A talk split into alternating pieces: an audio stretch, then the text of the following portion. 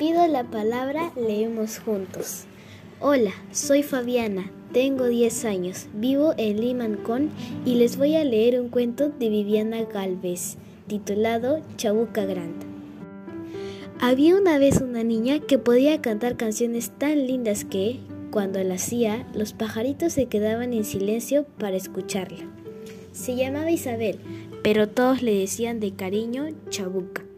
Un día se mudó a Lima con sus papás. Viajaron desde el pueblo en el que vivían en medio de los Andes. Todo en esa nueva ciudad le gustaba. Sus calles pequeñitas, sus ventanas grandes, sus árboles gruesos y el infinito mar. Con el tiempo, aprendió a tocar la guitarra y a crear sus propias composiciones.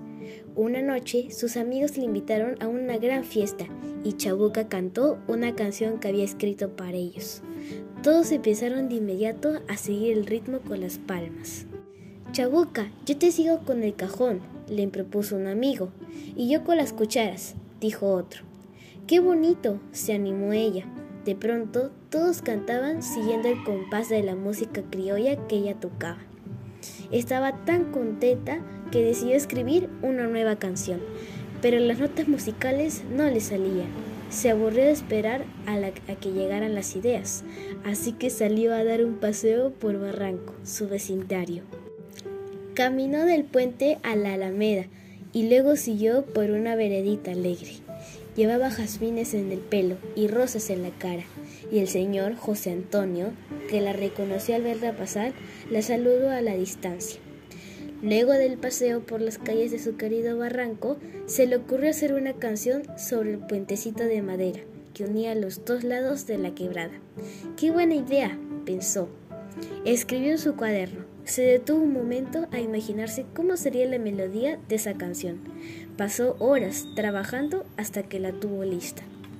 Días más tarde se reunió con grandes amigos y les cantó su nuevo tema, Puente de los Suspiros, y ellos la aplaudieron sin parar.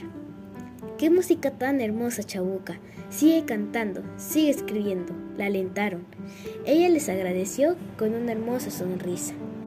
Hasta que un día, de tanto cantar, se enfermó. Primero pensaron que se trataba de un resfrío, luego que tenía una tos. Después creyeron que era una ronquera y que ya se le pasaría. Pero no fue así. Se había quedado sin voz. Intentaba tararear y no podía. Parecía que alguien le había bajado el volumen al mínimo. Ella se puso muy triste.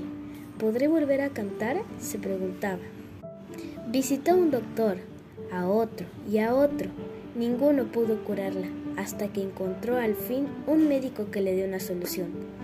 Ten paciencia y sigue con los cuidados que te mandaré, y poco a poco volverá tu voz, le dijo. Chabuca siguió todas las instrucciones de su médico y al poco tiempo su voz regresó. Primero empezó a cantar en voz bajita para que no le doliera la garganta.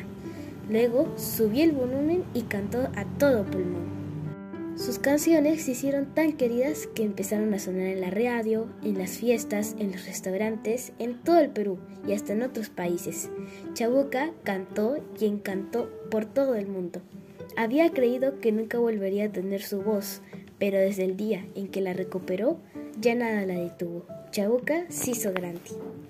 Gracias.